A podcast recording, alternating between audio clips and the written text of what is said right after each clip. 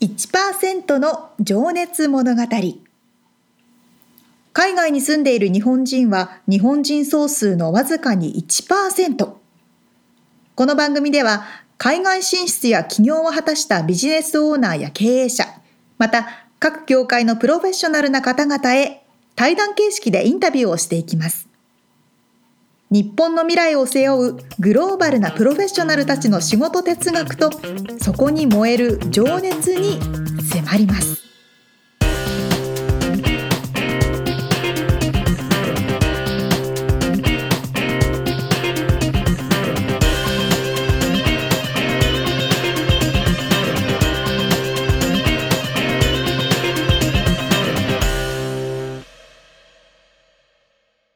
こんにちはこんにちは。 1%の情熱物語第52回を迎えましたはい。この前ねディズニーランドに行きました、あら、ベッツさんいいですね行きました最近いや俺ディズニーランドがね、あまり好きでな。あらーそうなん嫁ですさかんが行きたい場合もね、友達を誘って行ってきなさいというそういうタイプの人なんですねタイプの人なんですよそうなんだなんかあのロサンゼルスにははいディズニーランドがアナハイム というところにあるんですけどうね、んうんあの大谷選手の所属しているロサンゼルスエンジェルスうん。のすぐ近スくタジアムのね。スタジアムのすぐ近くにあるんですけど、あのテーマパークが2個あってうん。うん。 1つはディズニーランド普通のディズニーランドかな名うんう前、んうん。もう一つはアドベンチャー、えっとはいはいはいカリフォルニアアドベンチャーっていうやつかな、でそのアドベンチャーの方に行ったんですよは初めてでもう一個のそのディズニーランドの方には行ったことあるんですけい。ど、うあん。れは東京ディズニーランドと作りが本当に一緒であそうなの？そう私びっくりしちゃってほあほとんど一緒じゃんと思ってなんか俺のイメージは一回行ったことあるんだけど、あはいはいはい大昔にね、うんうん大昔でもまああの東京の方が断然しっかりしてる感じをイメージを受けたんですけうど、ん私はね東京の方が100倍いいと思いますけど そうだよ、そうそうそう、ね、でも作りはあ一緒なんだ。そうほとんど一緒で多分ディズニーワールドフロリダのディズニーワールドは全然違うと思うんですけどロサンゼルスのディズニーランドはすごい一緒でうんでそのもう一個のアドベンチャーズうん、は、まあ、若干違ったんですねやっぱりあこ東う京テーにもマあるがのアドベンチャー。東京はディズニーシーっていうのがあってああそうか。それは海をテーマにしていあてあまたちょっと雰囲気違うんですけどなるほねそのカリフォルニアアドベンチャーズの方でねうんうんあの大きいタワーの中でうん上下にうんうん。上がって落ちるっていうあなんとなくわかアる。トラクションに乗ったんですよ。はいはい。座って。座って、うんあのね日本でディズニーシーにあるえっとねホラーホラー系のなんとかタワーっていうのがあるんですね。うんそれとすごい似てるんですけど、うん。怖さが100倍怖い。 アメリカの方が100倍怖くて雑っていいう。やいやそういう意味で怖いよあね。そうそうそうそうあの日本はうんなんかこうちょっと物語形式でうんうんなんかいろんなところにこう入ってみて、うん犯人を探すぞみたいな、うんで徐々に徐々に上に上がっていっワクワクドキドキてみた最い後な最後ドーンと落ちるみたいなアメリカは「行ってらっしゃいドーンドーンドーン」みたいな上下上下みたいなうんしかも作りもさ、結構ラフですよ大丈夫ね。かって思ういや本当にいやアメリカはね移動遊園地が多いじゃない、あれ怖あいれやばいよあれはね本当にやばい移動式のね遊園地でいろんなところに期間限定だけでオープンするテーマパークがあるんですけど壊れそうだもんねあ本当に怖いいろんな意味でねれいろんな意味で怖い さあはい本編に戻ります、はいはい今回はえー獣医師の西山先生のインタビューの最後の回となりましたはいどんなお話でしょうか西山先生がえー、っとねまあ日本とアメリカをね今行き来してえええしている活動ですねえうんうんまあ、それの、えー将来的なビジョンだったり、はい目標、えーそして、えー次世代に、えーへのメッセージっていうところを伺っております。はい、では早速聞いていただきましょうはい、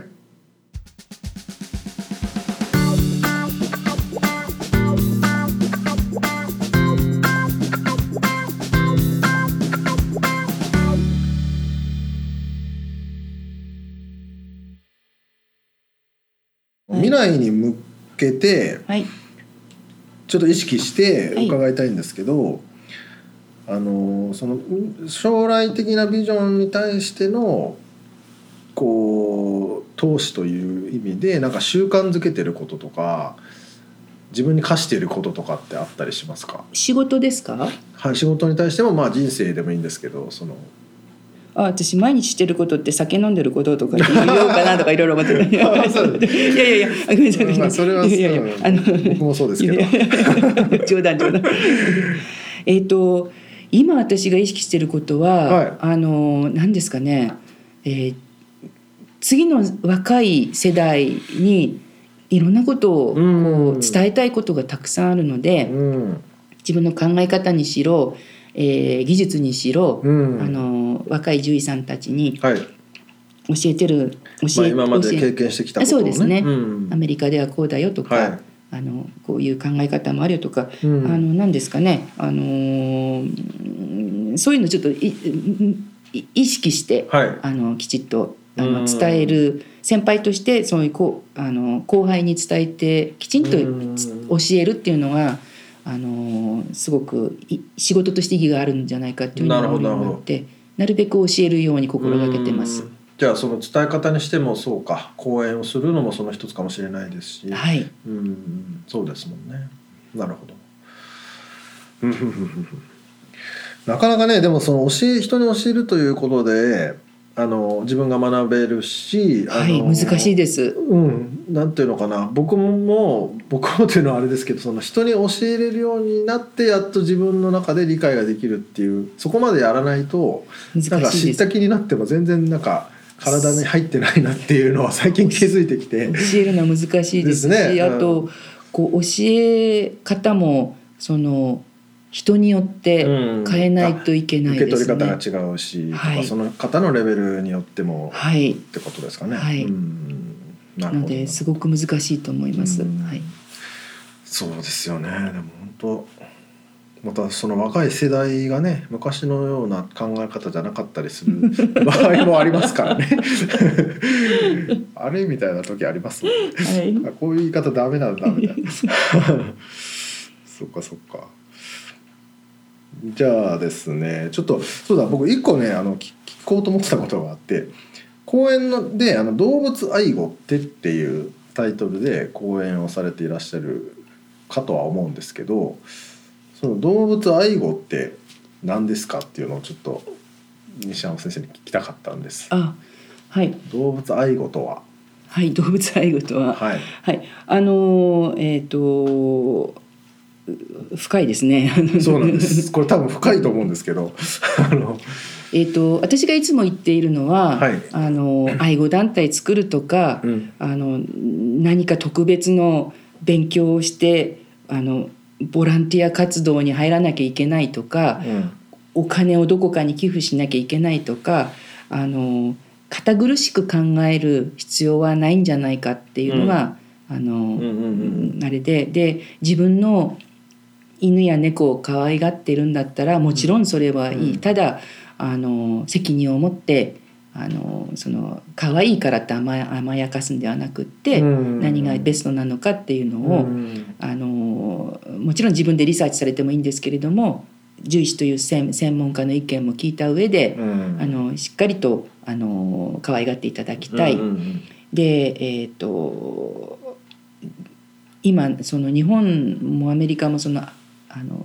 住宅事情で買えないとか、はい本当は買いたいんだけど買えないとか、はいはいはい子供がアレルギーがあるから買えないとか、まあいろいろな、うんあの環境問題もとかねそうですね、ありますし、はいそうかと思えば何ですかねあのエモーショナルサポートって言ってあのああ、癒し犬がいないと、せ自分はその何ですかねパニック症候群みたいな何か精神障害を持っている、うん、犬なりなんなり自分のペットとずっと一緒にいないと生きていけないみたいな精神的にそういうし診断されたみたいなあ、その脅迫いなくなったらダメダメ生にきなていっちけゃなうっいていうか、はい、恐怖があるってことですか。恐怖というかもう診断されちゃっていてだなので犬とずっと一緒にいなければいけないみたいなあ、そういう病気そがあうるってことですね。いう状態もあって、そういう人は例外なく大型犬でも何してもあの飛行機にも一緒に乗せなきゃいけないとかなんなんかいろいろある法律もいろいろ変わってきてましてななんかいろいろ社会も複雑化してるんでそれはもうでもあれですかだからその方が頼り切っちゃってるってことですか、ね、依存しちゃって依るってこと存ですしかている状態おーですけれどもやはり社社会的にもそれを認めなきゃいけない部分もありまして、なるほどうんうんまあそういうようなのがでそうするとえーじゃあ今度はい極度の犬アレルギーを持ってる人がはい飛行機に乗っておうおん同じところに大きなところうんうんに犬がいなければ私は生きていけないっていう人がうんあ座らなきゃいけないっていう状態になってきてますよね。で、まあ、そういう問題が今もうどどんどん起きてきてるわけですようね。んなるほどふ複雑なんですけれども。はいはいでそういうものも含めて動物愛護って何かっていうと自分の犬を可愛がるのも愛護だし、うん世の中の捨てられた、ね、犬や猫にお金を出すのも愛護だし、うんでそういう難しい問題うん飛行機で自分はアレルギー自分はこの人は犬なきゃ生きていけないっていうのをどう対処していくかっていうのを一緒に社会問題として解決していきましょうとんどうしましょうかっていうのを考えるのも愛護だしうん動物愛護っていうのは犬ペットと犬とん動物と人間が共存していく上でうん当たり前に起こる問題当たり前に起こる感情はい愛情うんそういうものを全て包括してうんあの一緒に考えて一緒に、えーいい社会を作っていきましょうっていうのが動物愛護だっていうふうに私は言ってます。なるほどもうじゃあ本当にあれですねペットっていう枠はもう超えている感はありますね社会 全で体もですねで守らなきゃいけなそういですね生き物ですね。まあでもそういう意味では本当に今のそのジェンダーフリーとかまあその障害者と言われる方たちとのこの共存の方法とかっていうのも、まあそうですね同じような次元というかねそうですね、うんまあいろんなね人間だけでもいろんな方がいらっしゃるわけでね でその中で動物もってなるとね、い本当に複雑になる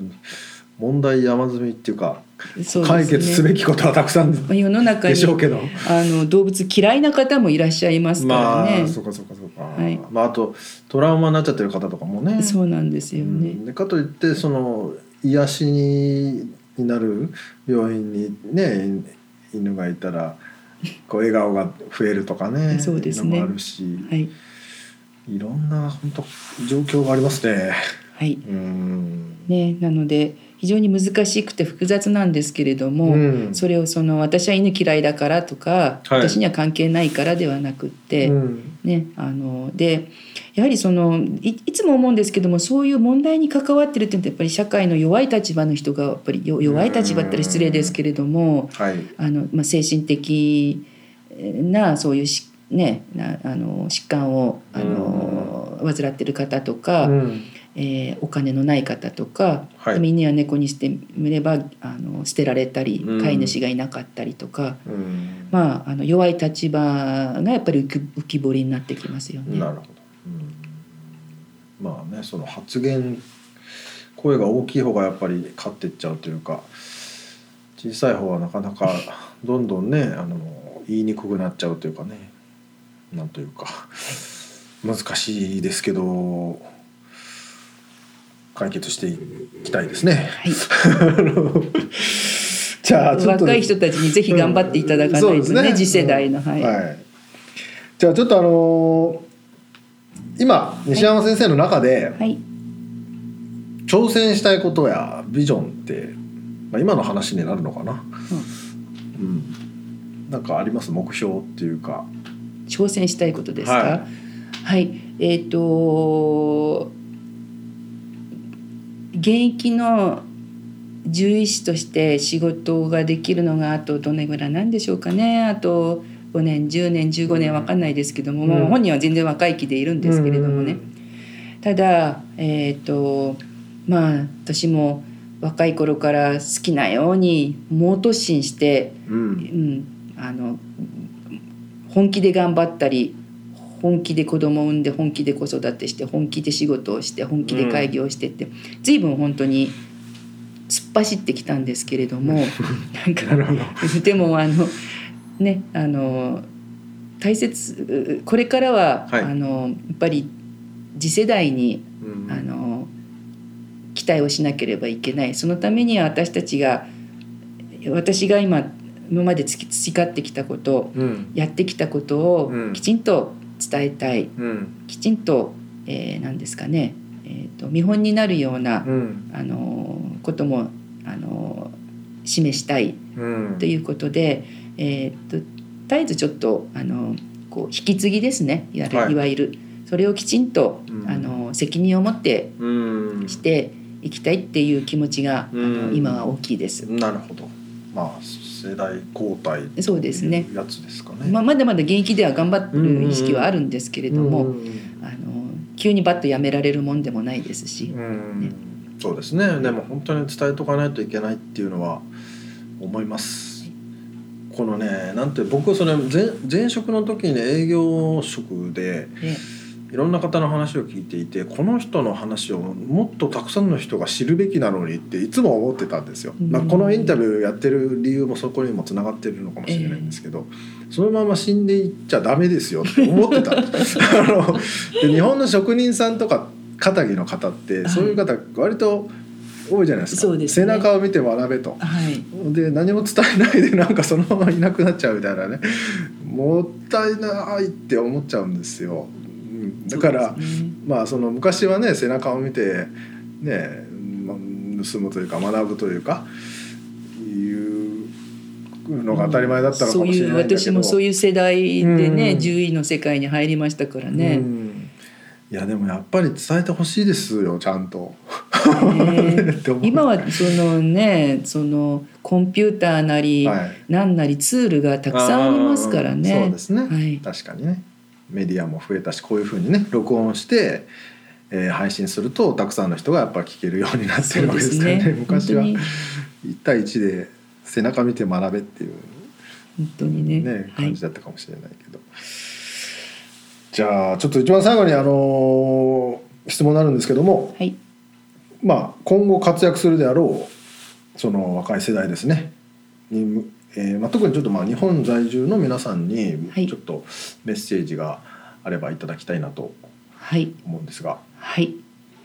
えーまあ決して私が選ぶって言えることでもないんですけれども、うんあのー私は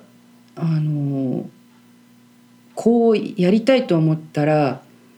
人の意見なんか聞かずに、自分で割と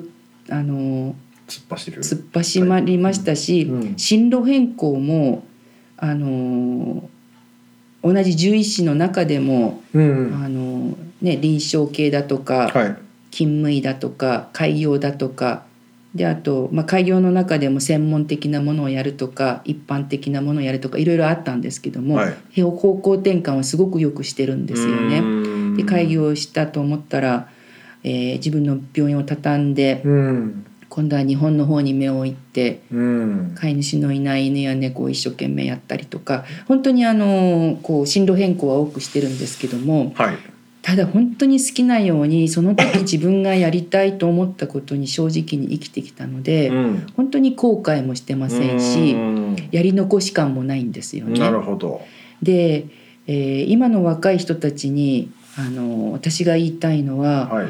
えっ、となんかそのやる前に随分リサーチをして、うんこれがいいとかこういう意見があるでもこういうことを言う人もいるどう、うんでどうしたらいいのか悩んでいるみたいな。うんうんなんかこう石橋を叩いて渡るようなタイプが多いように思われるんでまあ、す、確かにちょっと情報が多すぎるっていうのもあるのかもしれないですね。そうですよ私たちの時代、情報なんかなかったですか らね本当にねねえ、ななんでねまあそういうのを見ると、はい、悩む前にまずやってみたらっって思うんですけれども、んえー、と何ですかねあの一度やってすぐやめると今度履歴書に傷がつくとかなんかなんかなんかあなんかちょっとまあ小さいなと思ったりするんですけれども ね。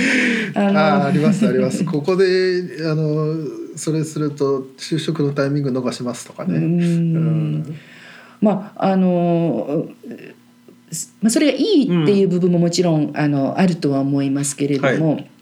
えっ、とまあ私からすると、えー非常になんていうのかなあのひょっとしたらそうやってこう悩んでるうちに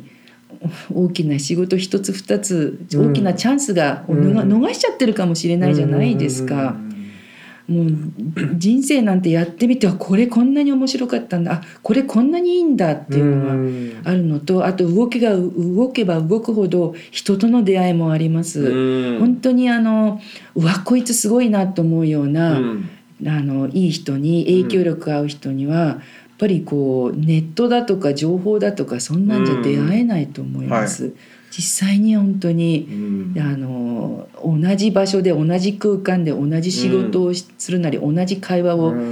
共有するなりしてうん初めて伝わることなので、ぜひ、そうですねぜひ本当にあの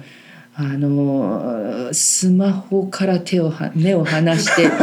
PC から目を離して動いてほしいで動すいてほし。はいなるほどね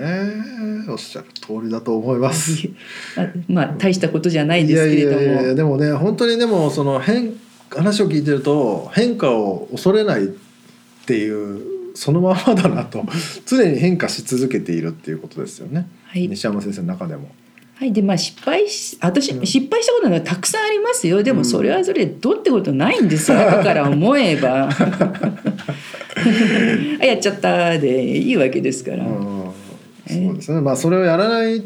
方の方のしもう失敗といえば失敗ですもんねそうやらないではいチねャンスを逃したっていうことはね、はいまあ、そういう意味では今年はイノシシ年だ し突っ走れということでイノシシ年ではないですよね。牛 年ですあじゃあのんび割りととのんびりしてるタイプなの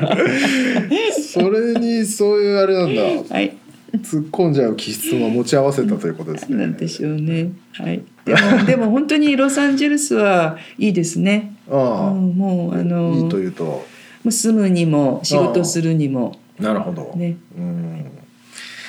いやでもね本当に西山先生おっしゃる通り動いて誰かに会ってそこで広がる世界って本当に影響を受あけりてがほたしいいでですすね。ねはいこのやっぱ自分が探してる情報だけじゃないだと全然広がらないんですけど他の人が「えーそんなことあるんだ」みたいな話をしてくれるじゃないですか、はいそれだけでもうなんか世界が広がっていく、そうですね。うん、なと思いますんでね。でじ楽しいですし単ま純あそにうですね本当にね。うんいやーちょっとまた今回も深いお話をいえいえ。いただきまし いえていえあのーもう来週でしたっけ日本にご帰国されて、はいまたバタバタしてま すね。は講演をされるということなので、い。はいそのね忙しい合間を縫ってお時間いただきましてありがとうございました。いえいえこちらこそありがとうございじゃあます今。日はあのそうですね獣医師えー日米の獣医師、えーシェルターメに住んでいらっしゃる、えー西山由子先生にお話を伺いました、はいありがとうございました。ありがとうございました。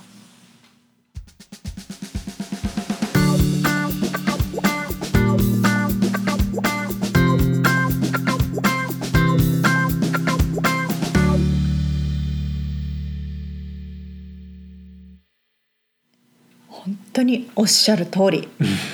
本当に失敗してもいいからうん挑戦する、そう本当に賛成ですね賛同ですね先生の言葉に挑戦しない失敗をしないようにあれ今なんか馬車があの ねそうか挑戦しないこともやっぱね失敗になっちゃったりするそう場合でもすあるからねね。あの日本は厳しいから、うん失敗したことに対してのあー批評とかはうんうんうんすごく厳しいなって確かにそう思でう,、すね。本当にあのアメリカ全然誰もね興味ないぐらい失敗して も 別にあそうなの失敗したのぐらいなので、逆に失敗した方がこいつはもうこの失敗をしないから、うん、うんって次何すんのそうそうそうみたいな感じですからねだもんねだから日本で特にやっぱりそういうまあ小さな世界で生きてる民族っていうのもあるからお互いのことを ねやっぱりこうじよく見てうんはいいかないといけない民族性っていうのもあるとは思うんですけどそうね確か本に当にあのアメリカで失敗するっていうことに対してはね、うんまあでも本当人生短いですからね そうですね割と思ってるより、ねえ年取っていっちゃうんでねそう本当よあのやりたいことやっとかないと西山先生もこういや自分のやりたいことに対して正直に後悔しないように突っ走ってこられたって言っていて、でその結果といいますか、うん振り返ってみるとすごい楽しかったってことおっしゃってたこともたくさんあったってね、うんことなので、まあまだまだまだね新しい挑戦もね取り組んでらっしゃって、いやでも本当にその方向転換もたくさんしたってねおっしゃってたけど、うんうんなんかこういい意向時にならないでうんやりたいと思ったことを素直に自分に正直に本当にその通りですやるっねて大事だなって改めて思いましたね。パワフルですねうんねすごいですねさっぱりして気持ちのいいはいお方だなと。とても勉強になりましたはい、ありがとうございましたありがとうございます。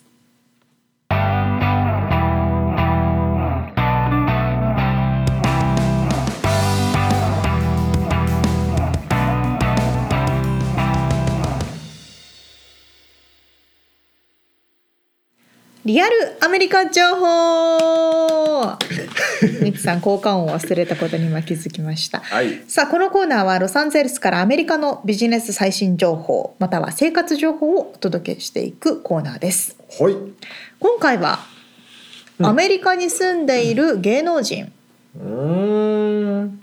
結構いますまよたね俺はちょっと弱いところですね。こあれそうかミツさんその分野弱いの かまあアメねリカに住んでいる芸能人ってアメリカ人以外でってこと？もちろんあ日本人のあ日人本ね人の？そうアメリカに住んでる芸能人のいやいやアメリカ人めっちゃ多いオかッケーらオッケそうそうそう日本人の ね日本人でアメリカに住んアメリカを拠点にしてる人とー。か、はいはいはいはというのもあのこれミツさん知ってるかなピースの綾部さんがい。うんニューヨークに移住したの知ってます、ピースの綾部さん。 Oh my god それも知らないの いやなんとなくしかわかんない。まあねまあ当分日本から離れてて日本のテレビ見てなかったらわかんないですよねそうですね。お笑い芸人のピースっていう名前は聞いたことあるけど顔はね出てこないです。そうそうそうそうそうね まあまあまあいいやえっなとんで移住したんですか？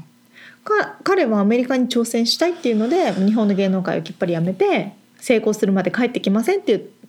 ていう話をしてうーんニューヨーク。何で挑戦にするのお笑いとコメかディでエンターテインメントとかすごいね。特えにその相方は誰でしたっけ？えっとね又吉さんっていうああ方ーそれでがそうか。はいはい芥川賞を受賞された人、はいはいはい花火ね。そうそうそうそれはそう読あみまし知たってるじゃないですそれかうん。その相方の方です、はいはいはいはで、まあ、そういうこともあってこう結構アメリカ移住とかねい。なるほど。多いなっていう話でなるほど。あと最近だとローラーさんとかねああモデルの、はい。はいもロサンゼルスを半分拠点にしたりとかうーんしてどこにいるんだろうね。なんかメルローズとか、うんまあでも基本的にはその他はノーズハリウッドとかその合わないでしょ あそうですか。ここまで来 ない会ったことあります逆に日本の有名人の方ありますよ。ああるんだ実はい何人かありますよ。おえっと矢沢永吉。ほうほうほうえー、すごいそれあったライブ見に行ったとかじゃなくてあったっつうか見たっていうか。おうおうおうあスすーごいパーで買い物をしている矢沢永吉を目撃したでしすょ、ごいじゃないですかまあ、あとは僕がバイトしてるところのうどん屋に久保田敏信はいはいはいはいさんと言い言えばいいのかなそうですねつけた方がいいかな、うん えー三輪明宏さんへえとか黄色い頭でうどん食べに来てへましえそれ何年前でたすでか三う輪明宏さんはねん話しかけてくれてえー、そうなんだ「あなた何やってるの?」みたいな感じモノマ ネすごいえー、すごい貴重な体験じゃないですか学生っす」っつって「バンドやってるっす」みたいなムツさんが学生の時 あこれ言っちゃいけないけどまあいいそうですよまあもうもう時効 です時効ですそんな前ですかじゃあ学生っていうか学生という身分で学校に行 かずバンド活動に明け暮れていたりへえバイトをしてましすたごい見たことあるんですねそうですねまああと YOSHIKI とかいますよねそうその通りなんですよ、うんあのアメリカに拠点を移してる芸能人の方結構多くて例えばでもそれぐらいしか浮かばねえななんかうん多分若い人とかもたくさんいると思うんですけどねはもうそれこそ YOSHIKI さんい。うん。はアメリカをね拠点にしてますけどあ、うん。元光源氏の諸星さん知ってるものを知っ知ってます 最近なんかね日本のあのバラエティーとかにもあ、そロンハーとかに出てるからう。あ、そうなんだ。逆にそれで知でったも僕の小学校の頃のスターですからね。ああそうかそうか明星っていう雑誌があって。はいはいはいはいはいうん名字わかりますわかるよんだわかりますすごいわかりますまあいいや、はい。まあ桃井かおりさんね桃井ロサンゼルスにお住まいですよねはい。あの見ましたよ。桃井さんもうん。あそうななんんかだのライブに行ったら、よしきと桃井さんが一緒に行った。へえ。あと、まあ、広瀬香美さんはねロサンゼルスに住ん、うん結構住んでるかなって感じうんはしますけども、あまあ、結構行ったり来たりされてる方は多いかないやー、あれ。そうね。坂本龍一さんとかね矢沢永吉さん杏里さんとかあとあのやっぱりハワイが多い。ああ。あのモデルのリンカさんとかもさい最近といいますかハワイにね移られてへえ。ちょっ。と話題になったりあとツンクさんもハワイに住んでるのかなあ、そうなの。うんうん。みたいですよ。でなんでみんなアメリカうんに来るんだという話ですけど、うんうんそれ東洋経済がそれの記事を出してます。うん有名人がこぞって子育てをするハワイの魅力これはハワイに特化した記事なんですけどねうん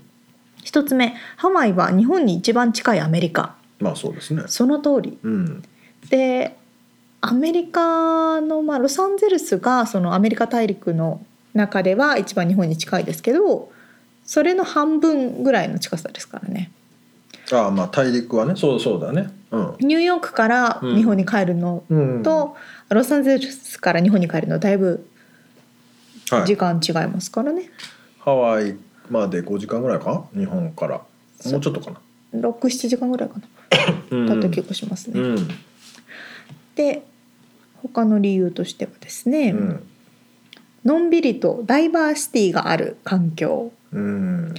確かに日本は日本の日本人っていうくくりが多いですけれどまあも人種で言えばそうかそうですねハワイはいろんな国の人たちがいるはいはいそれこそニューヨークとかロサンゼルスはそうですけどねロサンゼルスはね特に人種のルツボとう言わんれまてさにその通りですね。でまあ人の目を気にせずに子育てができるんですってうん確かにまあ特に有名人の方の場合はね、まあそりゃそうだねそれはあるなって感じはしますけどそりゃそうだあとねこれは確かにと思った3つ目家族との時間を大事にするああそれは多分アメリカ全体的に言えることだと思うんですけど、うんうんこうやっぱり皆さん定時で必ずお家に帰るうんうん傾向が多いですよねうんで話を聞くとうん皆さんね、お家に帰ってから仕事してるんですってうんでも家族とご飯を食べるためだけに定時には必ず帰る、うんねまあでも本当にファミリーがありきだもんねそうですね考え方がねそうそうそう、優先うんだなっていうのはあって確かに確かにそう日そうそう本だとなんでだろうな、まあ、お付き合いとかも増えちゃうんだろうかななんでだろうかね、まあ、あとそう夜遊ぶ場所がないよねアメリカってまあ日本みたいに空いてる場所がないから飲み屋に行こうぜとかっつってもない10時でにすね。閉まっちゃったりさ、うんうんうんうん。そういうまああとこっちは今ここは車社会だし、うん、あんまり飲み歩かないよね飲むそうです日本だね。と電車もあるしまあね、ニューヨークみたいに歩けたらうんバーとかに行けるかもしれないけど、あとね、でも会社の人とご飯っていうことをまずまあそうですしないし、その旦那さんとか奥さんがアメリカの方だと、そこに関する理解ができないみたいうんですね。うんうん会社それお金払われてるのその飲み会、みたいな感覚になっちゃうらしくて、そうそうそうそうそう。うんねノミニケーションっつってもね意味わかんないよねそうそうそうそうそうそう そうなんですよねうん、まあ、年齢も聞かないし家族構成も聞かないですからねそう結構ビジネス上の中ではそうですねまあまあまあまあそんなこともあり、はい家族を本当に大事にできる空間、まあ、あとと多様性があったりとかね、うんなるほどね。っていうことで子どもの子育てのためとかで移住する方もうん多いみたいですようーんアメリカ。まあねハワイとアメリカ大陸は結構違いますからねそうね、まあ、うんハワイって割りそうね、日本とアメリカの混ざった間ぐのようなそうとそうこそうっそうそうていうイメージだもんね。そうそうそうなんかちょっとちょっと違う国みたいな感覚があるかもしれない、うんうんそうなんですハワイに行きたくなってき たな。まあそんなこんなで皆さん結構いろいろ移住されてますけれどもそうか。そんな理由があるみたいですようん。ということでリアルアメリカ情報でした、はい、すみません、なかなか感想がなかったです。コメントが 少なくてすいませんでした。はい、よろしくお願いします次回は 以上ですまた次回はい。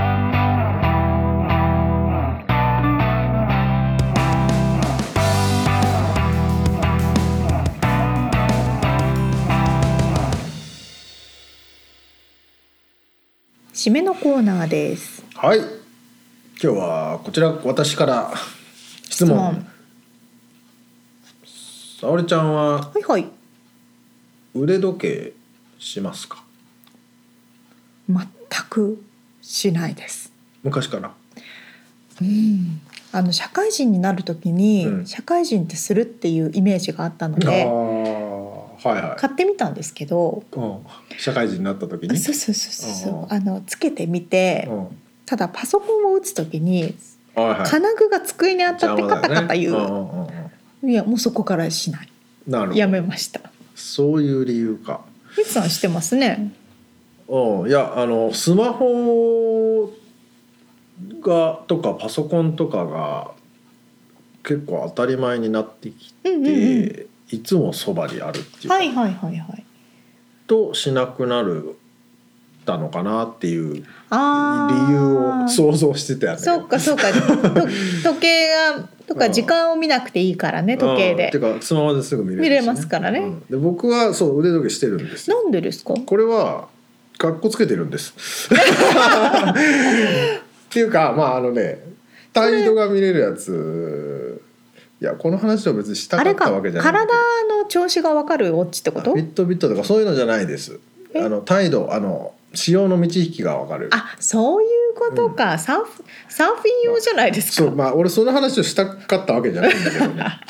あのそうそうそうだから腕時計つけてない人いっぱい増えたなと思って。確かに昔に比べたらねその本来の需要がなくなりましたからね、うんだよね。うん、 いらないよね。最近でもスマートウォッチは多くまあなっ確たかみにたいです逆けど、にそうだよねその、うアップルウォッチとかのその確かにねあのうんうん健康、そうそう管理とかうね、んあと走る人がああ確か心に確か拍に数とかそういうの測れるんだっけ、うんみたいですうよ、ん、でなんかあの高齢化社会のためにつけてて、その心心拍がなんかおかしくなったら携帯に連絡が来るみたいな。うん止まってます 止まってますみたいなえーみたいなまあでも確かに高齢化社会には必要ですよね。うんだって腕時計のね役割も昔から変わりつつあるなと、ねえだいぶ変わりましたね。はこれ意外と深い話に発い、展いやしまこした。れね掘り下げるとなかなか面白そうな話確かでにすね。おーはいさあさあさあそんなこんなではい今回お届けした内容またはリアルアメリカ情報のインフォメーションはブログの方に掲載しておりますうん podcast.086.com podcast.086.com または1%の情熱物語で検索してみてくださいはいさあさあ次回はまた新しい方のインタビューですが14人目になりますね。おーまだ決まってないんですけどねさあさあ誰になるんでしょうかいやでも本当毎回面白いですねねえ本当ですね西山先生も面白かったさあ次回はどんな方になるのかということで、またご期待くださいお楽しみにじゃあね